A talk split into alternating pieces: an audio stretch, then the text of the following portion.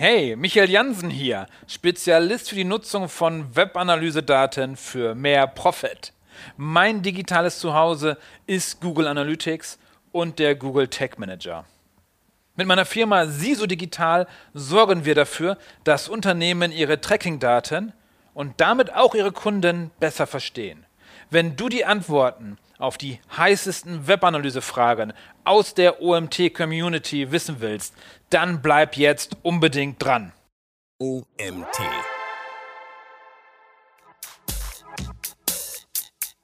Naja, da würde ich fragen, lohnt es sich nicht zu investieren? Also das ist ja eher die Frage, weil Webanalyse erstmal ganz wichtig, Webanalyse als Selbstzweck hilft gar nicht. Das heißt, wir haben manchmal äh, Kunden, die sagen, so, und was bringt uns jetzt die Webanalyse so an sich? Ähm, wir haben jetzt ein tolles Setup, die bringt erstmal gar nichts. Die bringt nur im Zusammenspiel mit den anderen Disziplinen was. Das heißt, wenn wir einen SEO haben, einen Suchmaschinenoptimierer, der sagt, mein Tool ist die Google Search Konsole, mehr brauche ich nicht, das ist ja nett. Aber wie will er beweisen, dass sein Traffic wirklich Wertigkeit hat? Herzlich willkommen zum OMT Online Marketing Podcast mit Mario Jung.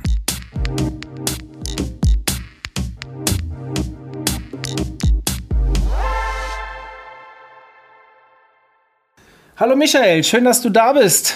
Was ist Webanalyse genau?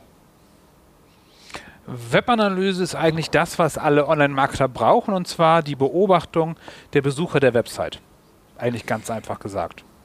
Coole, kurze, prägnante Antwort, bringt's auf den Punkt. Danke dafür. Wir machen heute eine sogenannte AMA-Session für diejenigen, die nicht wissen, was das ist. Das heißt Ask Me Anything. Ein neues Format, was wir hier im Podcast machen wollen. Das ist jetzt quasi der Test, der Startschuss. Und ich freue mich natürlich, dass Michael dafür bereitsteht. Michael kann man sich eigentlich immer verlassen, wenn man was Neues ausprobieren möchte. Und wir haben im Club vorher nach Fragen gefragt. Also bei uns im OMT-Club, für diejenigen, die ihn nicht kennen, wir haben auf Facebook eine Clubgruppe, die sehr umtriebig ist und dort haben wir unsere Clubmitglieder nach Fragen gefragt, die ich jetzt hier weitergebe an Michael. Und ja, wir versuchen jetzt, ich bin mir ziemlich sicher, wir versuchen nicht nur, diese zu beantworten. Michael, wollen wir einfach knallhart einsteigen? Na klar, los geht's. Super. Frage 1. Wie filtere ich internen Traffic heraus? Super Frage. Also erstmal für diejenigen, die denken, hä, interner Traffic, erstmal, warum soll ich eigentlich rausfiltern? Stell dir vor, du hast einen Online-Shop und dein Vertrieb surft jeden Tag acht Stunden auf deiner Website und macht dabei selber ganz viele Seiten auf für ganz viele Sitzungen. Das stört enorm, wenn dann auch noch Testkäufe stattfinden. Das heißt, das musst du alles aus deinem Analytics rausfiltern, weil es natürlich deine Zahlen komplett durcheinander wirft. Deshalb die Frage, super wichtig, internen Traffic rausfiltern. Wenn man in der Google Analytics Hilfe danach sucht, gibt es einen Tipp, wie man das über die IP-Adresse macht. Das funktioniert seit der DSGVO gar nicht mehr, denn die IP-Adressen werden gekürzt. Das heißt, es ist schwieriger geworden, den eigenen Traffic rauszufiltern. Aber jetzt die schnellsten Tipps dafür. Zum einen, es gibt das Plugin DaVinci. Das ist ein Chrome-Plugin, da kann man sich selber ausschließen. Den Knopf einfach per Knopfdruck im Analytics einfach den drücken, dann schließt man sich selber aus. Das Problem dabei ist, du schließt dich zwar aus, aber du kannst dich nicht mehr testen. Darum, wir machen es in der Regel so, dass wir in einer benutzerdefinierten Dimension markieren, wenn wir interne Nutzer erkennen. Und die erkennen wir entweder über einen Cookie, der über den Aufruf einer bestimmten Seite gesetzt wird, oder über einen Tag-Manager, über einen bestimmten Parameter, den man gesetzt wird, schickt man ein Ereignis los. Auch Dimension wird wieder gesetzt. Oder aber, wie wir das bei WordPress-Installationen machen, wenn wir im Google Tag Manager merken, dass jemand aus dem WordPress Backend auf die Seite kommt, also sozusagen über die Seitenvorschau, dann markieren wir den auch als internen Besucher. Das war jetzt relativ schnell, weil es ist relativ umfangreich. Das einfachste ist, du nimmst das DaVinci Plugin und das, der Rest, den haben die Fortgeschrittenen wahrscheinlich verstanden. Wir werden dieses DaVinci Plugin für den Chrome Browser in den Show Notes verlinken. Also schaut da mal rein und ja, dann findet ihr das relativ einfach. Michael, ich hätte dann auch noch ein, ja? Noch einen Artikel dazu. Bei uns auf dem Blog haben wir einen, wie man es mit dem Cookie selber setzt, können wir auch noch reinpacken in die Show Notes. Dann haben wir eine so eine ganz einfache Version und eine bisschen aufwendigere. Dann haben wir Perfekt. das auch gelöst. Machen wir, Michael, du lässt mir den zukommen und dann geben wir den gerne in den Show Notes mit raus. Frage 2. Welche UTM-Parameter setze ich bei Facebook und Instagram-Kampagnen ein? Vielleicht erklär mir ganz kurz, so wie du es eben auch gemacht hast, was ein UTM-Parameter ist. Natürlich. UTM-Parameter werden dafür genutzt, die entsprechenden äh, Quelle und Medium in der Regel das Wichtigste zu setzen, damit ich Traffic, den ich äh, einkaufe oder den ich produziere, den ich irgendwo herbekomme, markieren kann und im Google Analytics wiedererkennen kann. Kennt ihr bestimmt UTM-Source, UTM-Medium. Und da ist jetzt die Frage, was mache ich jetzt bei Facebook Instagram Kampagnen? Und ich nehme davon, ich gehe davon aus, dass die Person, die fragt, tatsächlich äh, um äh, Paid-Kampagnen geht, also um Werbekampagnen geht. Und das ist relativ schwierig, weil bei den UTM-Parametern gibt es beim Medium nur ein paar festgelegte Medien, die auch tatsächlich vernünftig zugeordnet werden bei den Kanälen. Das heißt, in diesen Fällen musst du überlegen, was könnte mein Traffic sein. Normalerweise würde man bei Facebook einfach Social nehmen. Aber da landet normalerweise halt schon der normale Facebook-Traffic drin. Und der Anzeigen-Traffic unterscheidet sich ja extrem von normalem organischem Facebook-Traffic. Darum die einfachste Empfehlung ist, überleg dir, ob du eventuell, wenn du kein Display, ähm, keine Display-Werbung hast, einfach das äh, Medium Display zu nehmen. Das gibt es dann und würde dann sozusagen im Kanal Display landen oder wenn du weißt, was du tust und fortgeschritten bist, kannst du auch einen neuen Kanal anlegen und da dann zum Beispiel das UTM-Medium, wie wir es, Paid Social mit einführen und dann hast du automatisch alle automatisch, äh, die äh, Paid Social sind, mit einem eigenen Medium versehen und dann auch gegebenenfalls im eigenen Kanal. Aber das empfehle ich nur Fortgeschrittenen, weil wenn du beim UTM-Medium kreativ wirst, dann landet das im Kanal ASA. Ähm, und der Kanal ASA, der hat so zwei äh, Klammern drumherum, wenn du mal in Analytics bist. Äh, und die symbolisieren für mich den Mülleimer, so einen runden Mülleimer. Da sollte wirklich nichts drin landen, weil man das dann schlechter analysieren kann. Hm. also Paid Social als Fortgeschrittenen. Dazu haben wir, glaube ich, noch kein. Doch, wir haben uh, Kampagnentagging generell, können wir in die Shownotes packen. Sehr gern. Wir haben auch einen Artikel zum Thema UTM-Parameter, den werden wir auch mit reinsetzen. Äh, Für diejenigen, die jetzt noch nicht 100% verstanden haben, was das ist, ich erkläre es euch mal in ganz einfachen Worten, weil ich bin ja bei weitem nicht so tief drin wie Mich Michael in dem Thema. Wenn wir einen Newsletter bekommen für eine Kampagne von uns von einer anderen Webseite, dann geben wir denen einen UTM-Parameter und dann läuft es bei uns in Analytics unter einem bestimmten Kampagnennamen rein und wir können super zuordnen, wer hat sich vielleicht für ein Webinar angemeldet, der über diesen Newsletter reinkam. Habe ich das gut erklärt? Ja, passt. Gut. Dann kommen wir zu Frage 3. Wenn ich Tags und damit alle Ziele über den Tag Manager laufen lasse, lege ich die noch in den jeweiligen Tools an oder reicht das nur über den Tag Manager? Okay, das ist schon eine sehr knifflige Frage, weil da steckt total viel drin. Zum einen erstmal, für Google Analytics kann diese Frage nicht gelten weil ich äh, die Ziele für Google Analytics nicht im Tech Manager anlegen kann, sondern die muss ich immer in Google Analytics anlegen. Ganz wichtig, legt bitte immer in Google Analytics Ziele an für eure Websites, äh, weil ohne Ziele keine Analyse. Aber ich glaube eher, dass diese Frage darauf zielen kann, eventuell bei Facebook-Kampagnen mit dem Facebook-Pixel, ob ich diese Ziele im Tech Manager setze oder jedenfalls in den Tools. Ähm, das cleverste ist, dass du versuchst, möglichst viel zentral zu sortieren und da empfehlen wir, empfehlen wir generell, mit Events zu arbeiten und die dann abzufeuern und das dann in jeweiligen Tools dann zu den Zielen zu machen, so wie in Google Analytics zum Beispiel, dass man aus einem Ereignis, einem Analytics-Ereignis, Newsletter-Anmeldung dann in Analytics das Zielvorhaben erstellt und das darüber messen kann. Mhm. Sehr cool, sehr cool. So, Tag Manager und das haben wir gemacht. Dann komme ich schon zu Frage 4. Was sind die wichtigsten Quick Wins für jemanden, der eine Seite betreibt und nicht wirklich ein Webanalyse-Junkie ist? Was sind die Low-Hanging Fruits? Sehr okay. Frage.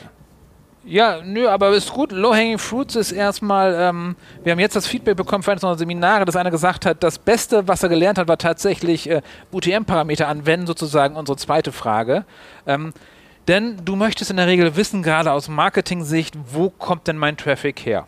Und das erfährst du natürlich, indem du über das Medium gehst, über den Kanal.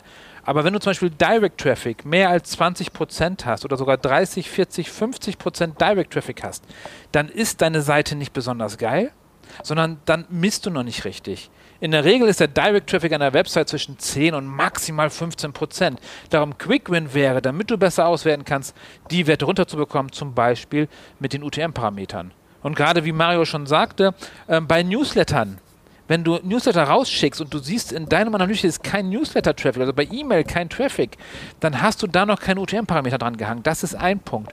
Oder bei ähm, Social Traffic, wenn du auf Facebook postest, auch da solltest du UTM-Parameter dranhängen, damit du den Traffic wiedererkennen kannst. Denn sobald der Traffic aus der App kommt, ist der Analytics sonst Direct Traffic. Das heißt, auch wenn du sagst, naja, ich mache ja schon bei meinen Facebook-Ads, mache ja schon UTM-Parameter dran, aber muss ich das wirklich für die Social Posts auch machen? Ja, das ist ein Quick-Win, denn dann weißt du, ob es sich wirklich lohnt, was du tust. Dann weißt du, ob ähm, deine Facebook-Posts überhaupt irgendwas an Traffic bringen oder ob du dir Zeit sparen kannst. Das heißt, der Quick-Win ist eigentlich, du merkst relativ schnell, welche Sachen du dir sparen kannst und welche Sachen du dir nicht sparen kannst. Und natürlich Landingpages anschauen, super low-hanging fruit.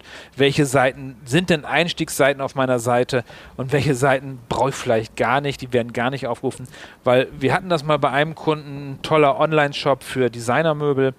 Ähm, die hatten einen ganz, tolles, ganz tollen Magazinbereich, äh, haben da eine Redaktion gehabt, die hat für einen vierstelligen Betrag im Monat dafür Bilder gemacht und Texte gemacht. Qualität, so schöner Wohnen in dem Stil und bei der Analyse ist rausgekommen beim Anschauen der Landingpages, da ist gar keiner eingestiegen.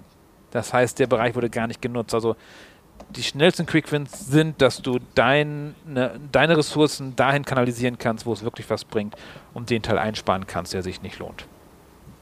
Ich, ihr habt das Glück, wenn ihr den Podcast hört, könnt ihr immer auf Pause drücken und direkt mal schauen, was ihr so in euren Zahlen findet. Ich habe jetzt parallel, dass Michael gesprochen hat, mal bei mir geguckt und tatsächlich unser Direct Traffic liegt bei 9,38 Prozent.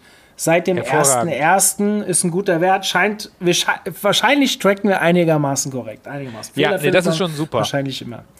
Sehr cool. Ich bin noch nicht unzufrieden, muss ich zugeben, aktuell. So. Ähm, Frage 5. Was sind Themen, mit denen ich mich unbedingt in 2021 beschäftigen sollte? Okay. Ähm, Thema Datenschutz auf jeden Fall, mögen wir alle nicht so gerne, aber damit beschäftigen. Besonders im Zusammenhang mit Cookie Consent. Cookie Consent ist wichtig, ist leider in äh, ich schätze, 75 bis 80 Prozent aller Fälle falsch eingebaut, dass die falschen Daten erfasst werden. Darum schon der Hinweis, wenn ihr 50, 60 Prozent Direct Traffic habt, dann ist der Cookie-Consent in der Regel falsch eingebaut. Dann solltet ihr oder eure Agentur sich darum kümmert, unbedingt nochmal dran. Ansonsten ist in der Webanalyse alles relativ langweilig, würde ich sagen, weil es ändert sich nicht viel. Das heißt, AB-Testing, es wollte schon immer jeder AB-Testing machen, relativ wenige machen es. Wir empfehlen es unbedingt. Bei jeder Landingpage, die ihr raushaut, äh, macht AB-Tests, guckt, wie ihr die Seiten verbessern könnt weil es ist gar nicht so einfach, daran zu gehen. Aber testen, testen, testen. Und nicht nur Bob, also nicht nur den Big Orange Button, wie wir sagen, sondern halt auch an die großen Sachen rangehen, an die Texte rangehen, an die Bilder rangehen und dann mal Varianten gegeneinander testen lassen. Das heißt, möglichst viel ähm, testen, das ist das, wo man sich immer mit beschäftigen sollte. Gerade wenn man viel wie, Landingpages baut und so. Wie, wie groß ist das Thema serverseitiges Tracking bei euch? Aktuell, das ist das gleiche wie Google Analytics 4, beides Themen, die spannend sind, aber für den normalsterblichen Website-Besitzer aktuell kein großes Thema. Also gerade serverseitiges Tracking, das heißt halt, du musst echt Ressourcen reinschmeißen für diejenigen, die den Google Tag Manager auf Server-Side umbauen wollen. Das fängt halt im Monat dann bei 100 bis 150 Euro an, die man reinstecken muss in die Cloud-Instanzen, damit das Ding erstmal läuft, damit die Basis läuft, ein bisschen redundant aufgebaut ist. Da fängt es an. Und die meisten scheuen sich schon bei den paar Euros dann da einzusteigen, aber das ist halt äh, die Pflicht und nicht die Kür dann. Aber ist aktuell noch nicht so wichtig, wird eventuell wichtiger werden, aber für 2021 sehe ich das noch nicht in der breiten Masse angekommen. Darum auch der Hinweis, Google Analytics 4, ganz tolles Tool, äh, komplett neues Tracking, aktuell bitte noch die Finger davon. Also gerade wenn du in der Webanalyse noch nicht so tief drin bist, wir selber nutzen das auch noch nicht, weil wir einfach sagen, da kommt noch so viel Neues. Das ist noch gar nicht fertig, das ist Beta. Google versucht das ein bisschen aufzuzwingen, aber es ist noch nicht fertig. So wie für diejenigen, die länger mit der Webanalyse sind, wissen, Verweisausschlussliste, super wichtiges Thema. Heute am Tag der Aufzeichnung kam das jetzt endlich auch mal. Das heißt, das ist jetzt schon seit einem halben Jahr oder länger, das Analytics 4 sozusagen nahezu äh, aufgedrängt worden. Und jetzt kommt erst so ein Basisfeature wie das Ausschließen bestimmter Verweise. Hm. Das heißt, da kommt noch viel mehr. Also das Thema Google Analytics 4, ich weiß, wir experimentieren da in in ja bei uns im Team auch schon ein bisschen rum. Also bin ich bei Michael, das serverseitige Tracking das ist hier beim OMT schon ein größeres Thema. Also da beschäftigen wir uns eigentlich seit unserer Konferenz im November mit, weil wir, da hatten wir einen Vortrag, allerdings nicht mit Analytics, da haben wir das mit Matomo mal ausprobiert. Ähm, einfach weil ein Kollege dann auch einen Vortrag dazu gehalten hat mit den unterschiedlichen Daten, die da gemessen wurden. War sehr spannend. Ähm, wie ist denn dein, wie ist denn, äh, wie seid ihr denn aufgestellt? Seid ihr fokussiert auf Analytics oder nutzt ihr auch andere Sachen wie WebTrack, Matomo und so weiter? Ähm, wir machen nur Analytics, Google Tech Manager, Data Studio. Das heißt, wir sind komplett in der Google-Familie zu Hause und ähm, um exzellent zu sein, kann da auch nicht viel mehr Platz sein für weitere Tools bei uns. Wo mhm. wir ganz klar sagen, ähm, Matomo ist nett. Die Frage ist immer auch immer gerade, wo du gerade Tools ansprichst, was will ich mit dem Tool eigentlich machen? Warum nutzen so viele Menschen Google Analytics? Nicht wegen der Webanalyse, sondern weil es so eine schöne Schnittstelle hat zu Google Ads, dass ich die Ziele rüber kopieren kann, dass ich es auswerten kann. Ne? Das ist ja meistens der Grund und von daher ist auch Datenschutz da weniger das Problem, weil Google Ads ja eh gespielt wird. Hm. Also WebTrack oder letztens hatte ich eine Anfrage für eTracker. Die Tools sind, spielen inzwischen in einer ganz anderen Liga. Das ist äh, nicht die Liga von Google Analytics oder von äh, Adobe Analytics, die ich tatsächlich nahezu gleich sehen würde, zumindest mit dem, was möglich ist. Hm, okay. Ähm, für diejenigen, die Michael noch nicht so gut kennen, sind ja vielleicht ein paar Hörer dabei. Wenn ihr ihn besser kennenlernen wollt, sprich auch, also wir haben noch Fragen, keine Sorge, es kommen gleich noch Fragen. Aber äh, Michael gibt einen sehr tollen Podcast heraus und zwar zusammen mit dem Markus Bersch. Und zwar heißt der Beyond Page Views, oder? Habe ich das richtig in Erinnerung? Ja, ich, ich, korrekt. In der Termfrequenzfamilie. Ihr könnt ja mal schauen. Ähm, äh, wirklich guter Inhalt. Auch alte Folgen äh, kann man sich dann noch anhören. Es sind noch viele coole Sachen dabei. Und für diejenigen, ähm, die sich mit dem serverseitigen Tracking ein bisschen beschäftigen wollen, der Kollege von ihm im Podcast, Markus Bersch, wird am 23.03. bei uns ein Webinar zu dem Thema halten. Also, wenn ihr Lust habt, schaltet euch da mal rein. Ähm, ja, kann sicherlich nicht schaden. Er hat diesen Vortrag in abgespeckter Version schon beim Clubtreffen gehalten. Da waren aber nicht so viele dabei. Dementsprechend haben wir uns überlegt, das machen wir auch nochmal als Webinar. So, kommen wir zu Frage 6. Was antwortest du einer Person, die dich fragt, ob man in das Thema Webanalyse investieren sollte? Naja, da würde ich fragen, lohnt es sich nicht zu investieren? Also das ist ja eher die Frage, weil Webanalyse erstmal ganz wichtig, Webanalyse als Se Selbstzweck hilft gar nicht. Das heißt, wir haben manchmal äh, Kunden, die sagen so, und was bringt uns jetzt die Webanalyse so an sich? Äh, wir haben jetzt ein tolles Setup, die bringt erstmal gar nichts. Die bringt nur im Zusammenspiel mit den anderen Disziplinen was. Das heißt, wenn wir einen SEO haben, einen Suchmaschinenoptimierer, der sagt, mein Tool ist die Google Search Konsole, mehr brauche ich nicht, das ist ja nett. Aber wie will er beweisen, dass sein Traffic wirklich Wertigkeit hat? Die Search-Konsole sagt nur was über Traffic aus.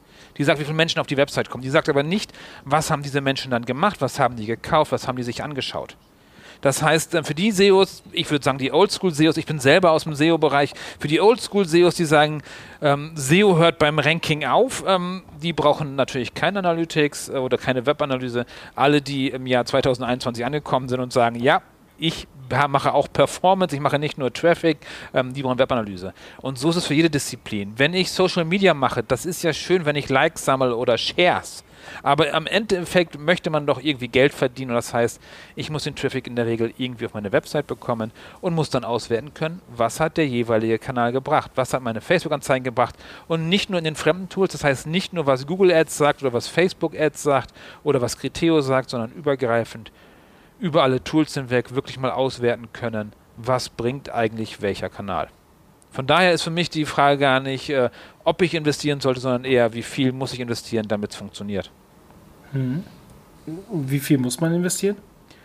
Ähm, kommt halt immer darauf an, wie groß möchte man halt rein. Ähm, wir haben nahezu, würde ich sagen, alle Budgets. Fängt in der Regel an äh, bei vierstellig, aber wir haben auch dann bei den größeren Projekten dann äh, mittlere fünfstellige Budgets oder noch mehr, wo es dann halt geht. Wo es dann halt auch schon um die großen Implementierungen geht. Das heißt, äh, da wo auch Google Analytics 360 eingesetzt wird, das ist eine Google Analytics kostenpflichtige Version, die kostet halt auch schon an sich schon pro Jahr 150.000 Euro. Und äh, wie sagte Avinash Kaushik mal, der einer der Großen der Webanalyse sagte, das Tool kostet äh, äh, 10%, die Menschen, die es bedienen, 90%. So ist die Verteilung. Inzwischen sagt man eher 1 zu 6, aber Webanalyse ist halt aufwendig. Es ist nicht nur ganz, es ist nicht nur den Code in die Seite packen, das wäre schön, wenn das schon reichen würde, sondern mhm. relativ viel Gedanken drumherum machen.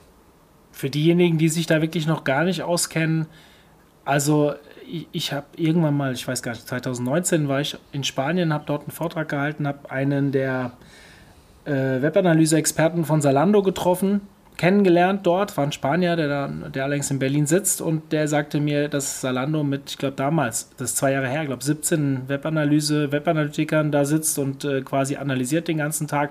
Ihr könnt euch ungefähr vorstellen, was das dann kostet. Die Jungs, wenn die gut sind, äh, die sind auch nicht so leicht zu kriegen auf dem Markt, äh, weil da gibt es nicht so viele richtig gute, oder? Sehe ich das falsch? Ja, es ist leider so, ja, es gibt also relativ wenige. Also könnt ihr euch vorstellen, das kostet ein paar Euro, sowas zu machen. Aber man muss ja auf der anderen Seite auch sagen, wenn der Scale auf der anderen Seite stimmt, dann ist das ja auch gut investiertes Geld. Ja? Ein andere, anderer Spaß, äh, einfach so eine Anekdote bei der, beim Growth Marketing Summit letzt, vorletztes Jahr, letztes Jahr, ich weiß gar nicht mehr, letztes Jahr er, glaube ich, nicht stattgefunden, vorletztes Jahr, ähm, da war jemand von Booking.com da und der hat uns erzählt, dass die 2.000 bis 3.000 AB-Tests pro Tag machen. Und das geht natürlich auch nicht. Ähm, ohne Webanalyse. Die hatten, er hat irgendwas erzählt, dass sie 2000 Mitarbeiter haben, die nur dafür da sind, AB-Tests zu machen. Das muss man sich mal vorstellen, was für eine Größenordnung das, das dann spielt. Aber wer Booking.com kennt und weiß, wie viel da so rumblinkt und hier äh, 195 Personen haben sich das Hotel als letztes angeguckt und was da immer so passiert, der weiß auch, ja, ab einer bestimmten Größe lohnt sich das. Aber wenn man mit einer Person anfängt oder mit einer Agentur, die einen unterstützt, dann ist das ja schon mal für den Anfang besser als 95 Prozent der anderen wahrscheinlich, die da draußen rumlaufen. Ja, und meistens ist es ja immer noch so, dass die Online-Marketing-Abteilung aus einer Person besteht und äh, die dann diese Webanalyse mitmachen muss. Ja. Das ist ja auch so ein Klassiker. Das kennt ihr ja schon auch aus eurem Alltag, Mario. Äh, 100 Prozent ist, ist halt noch so, und da ist ein ganz wichtiger Hinweis, ähm, wenn euer Chef das von euch annimmt, dass ihr Webanalyse mal ebenso mitmachen sollt, Webanalyse ist ein komplett eigener Bereich. Das ist nichts meiner Meinung nach inzwischen, was man nochmal ebenso mitmachen kann, sondern äh, da heißt es reinarbeiten und äh, lernen oder halt sagen, wir müssen externe Hilfe holen. Auf jeden Fall ist es nichts und die, es wird oft verlangt von wegen, das gehört ja zu deinem Job, aber nicht wirklich meiner Meinung nach. Also man mhm. sollte es können, aber man kann es nicht mehr voraussetzen. Mhm. Kommen wir zu Frage 7. Und wie sollte ein Mitarbeiter seinem Chef gegenüber argumentieren, wenn er mehr Budget für Webanalyse haben will? Mehr oder überhaupt ein Budget? Das ist ja meistens schon das, wo es anfängt, äh, überhaupt ein Budget. Also Stimmt, ich habe mehr in Klammer das, gesetzt. Ja, genau. Das, das, das Problem ist halt, dass ähm, Webanalyse halt von sich aus halt keinen Profit bringt. Das ist nicht so wie äh, Facebook-Ads, wo ich Geld reinschicke, es kommt Geld zurück. Webanalyse macht das halt nicht. Aber es ist das Gleiche, brauche ich eine Controlling-Abteilung in der Firma? Ich glaube, die kann durchaus sehr sinnvoll sein und so ist Webcontrolling und Webanalyse halt genau das Gleiche. Und es hilft halt eigentlich, wenn es gut, wenn es wirklich benutzt wird, hilft es allen Marketingabteilungen besser zu werden oder auch Product, UX, User Experience, äh, User Interface, auch denen hilft es halt besser zu werden, um dadurch gegebenenfalls Geld einzusparen, weil eventuell an den richtigen Stellen das Geld ausgegeben wird, mehr Geld ausgegeben wird und an den falschen Stellen halt eingespart wird. Von daher überlegt euch einfach, was könnt ihr mit Webanalyse dann erreichen, welche Fragen kann die Webanalyse euch beantworten und dadurch dann halt Geld einsparen oder halt besser verteilen. Da fällt mir gerade ein, wir haben vorhin über den Direct Traffic geredet. Wenn jetzt ich 10% Direct Traffic habe, eigentlich muss ich ja die Brand Searches bei Google auch noch in den Direct Traffic ein, einrechnen, oder? Gibt eine Methode für Fortgeschrittene, ja, wo man sagen würde, ja, das würde auch da reinpassen. Hm. Okay, lassen wir das. Dann Frage 8. Die hast du uns, glaube ich, schon beantwortet. Ich stelle sie trotzdem nochmal, weil sie explizit so gefragt wurde. Welche, welches Webanalyse-Tool würdest du empfehlen? Reicht Google Analytics? Das ist, immer, das ist die Frage, das ist immer toll. Reicht Google Analytics? Ich glaube, von den 1 Milliarde Analytics-Installationen draußen sind circa ähm, 0,2 die ihre Daten wirklich nutzen und ausreizen. Das heißt, Google Analytics, ich wüsste relativ wenig Fälle, wo das Tool ähm, für eine normale Website nicht reicht. Das heißt, ähm, es ist ähm, weit, also es, also es ist halt zwar ein kostenloses Tool, aber es gibt die gleiche Version, dass die kann nicht viel mehr. Die kostet, wenn man mehr Zugriff hat, kostet die halt 150.000 Euro. Das ist halt ein ernstzunehmendes Tool und nur weil es kostenlos ist, heißt halt nicht, es reicht nicht, sondern ähm, nutzt die Daten davon einfach, macht da was mit. Äh, das reicht sehr, sehr, sehr, sehr, sehr, sehr, sehr lange.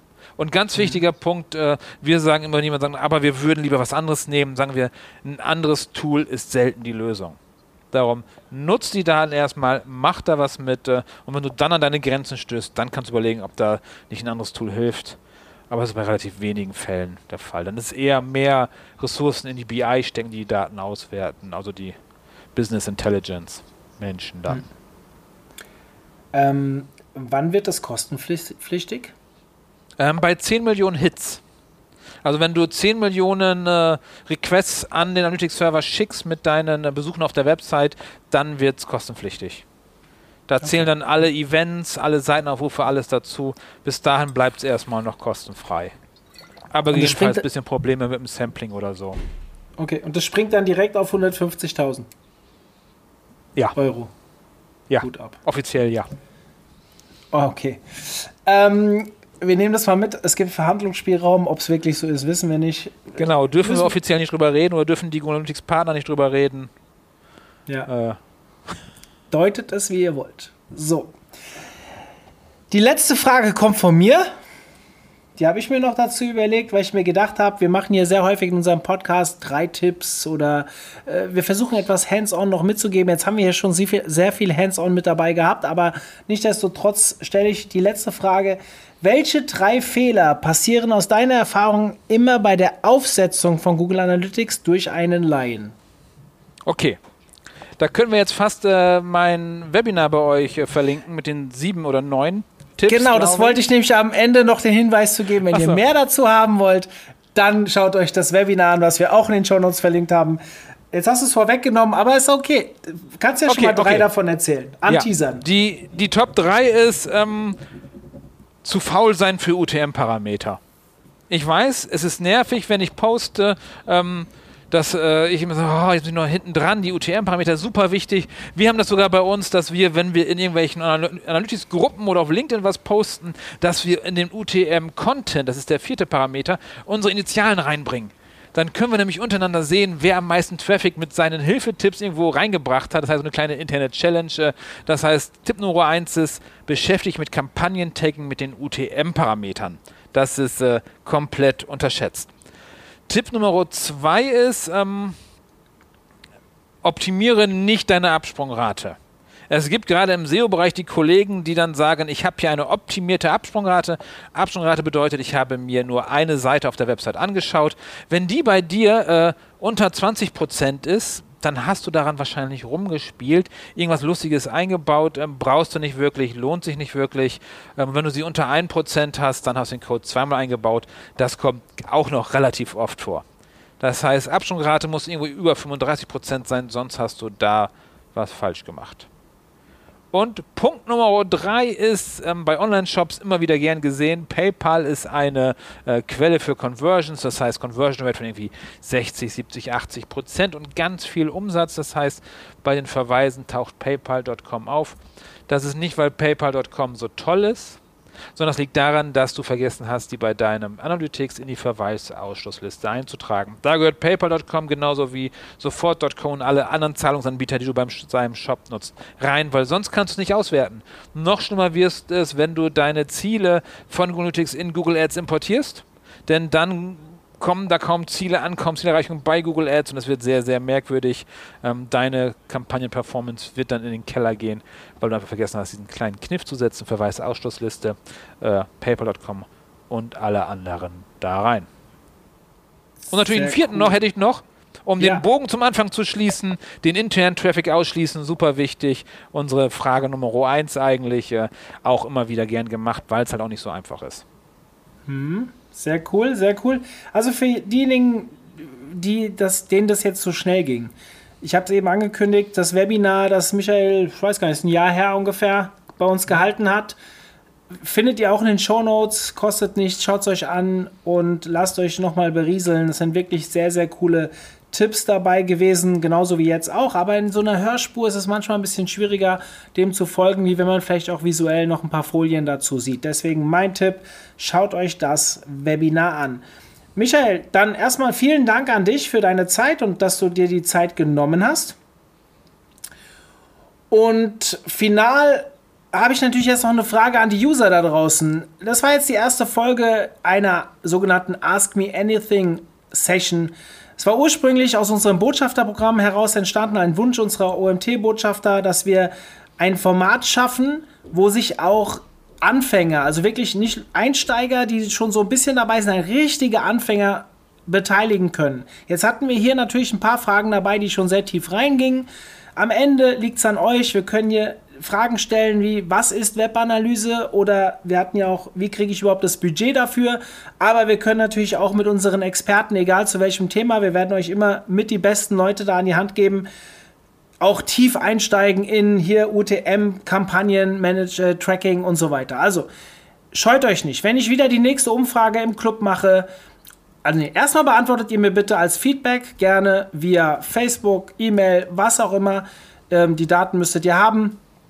Dann, äh, ob ihr sowas wieder haben wollt, vielleicht für ein anderes Thema. Ihr könnt mir auch gerne ein gewünschtes Thema schon mitschicken. Dann versuche ich das auf die Beine zu stellen.